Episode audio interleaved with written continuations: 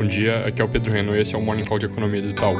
Hoje tem notícia positiva na zona do euro, onde as conversas continuam caminhando sobre um fundo de recuperação e emissão de títulos de dívida conjunta, com declarações da Comissão Europeia de que vai ser proposto um fundo de 750 bi de euros por ano. Depois de anunciada, essa proposta deve ser debatida e votada na segunda metade de junho, e aí, se for aprovada, ela vira um passo bastante importante para a integração fiscal, que é algo que pode fortalecer significativamente a região. Já do lado dos Estados Unidos e China, a temperatura continua elevada. Teve declarações do presidente Trump de que até o fim da semana vão divulgar medidas fortes contra as mudanças de leis que a China pretende fazer em Hong Kong. E aí, respostas da China de que vão adotar as contramedidas necessárias para evitar que forças externas intervenham em Hong Kong.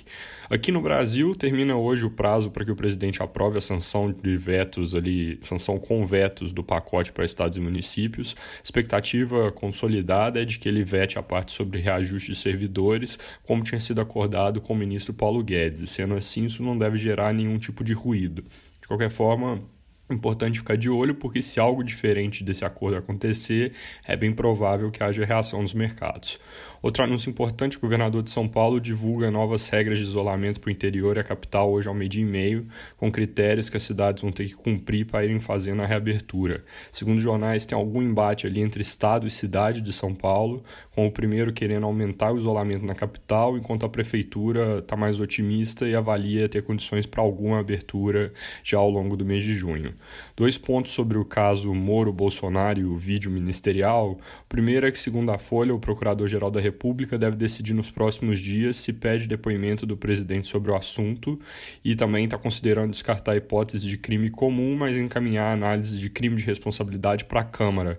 Então, decidir se, decidiria se esse foi o caso ou não, com uma votação que necessita ali de dois terços da casa contra o presidente para aprovar crime de responsabilidade.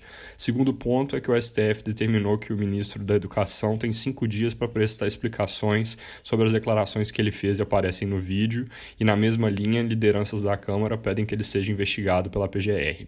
A parte de dados, acabou de ser a confiança da indústria, ela teve alta de 3,2 pontos, similar a dos outros setores que saíram no início dessa semana. E para fechar mais tarde um pouco, deve ser o CAGED, trazendo números que estavam atrasados sobre a evolução do mercado de trabalho formal entre janeiro e abril. O número vai ser fraco, deve mostrar perda superior a um milhão de empregos no acumulado de março e abril. É isso por hoje, bom dia.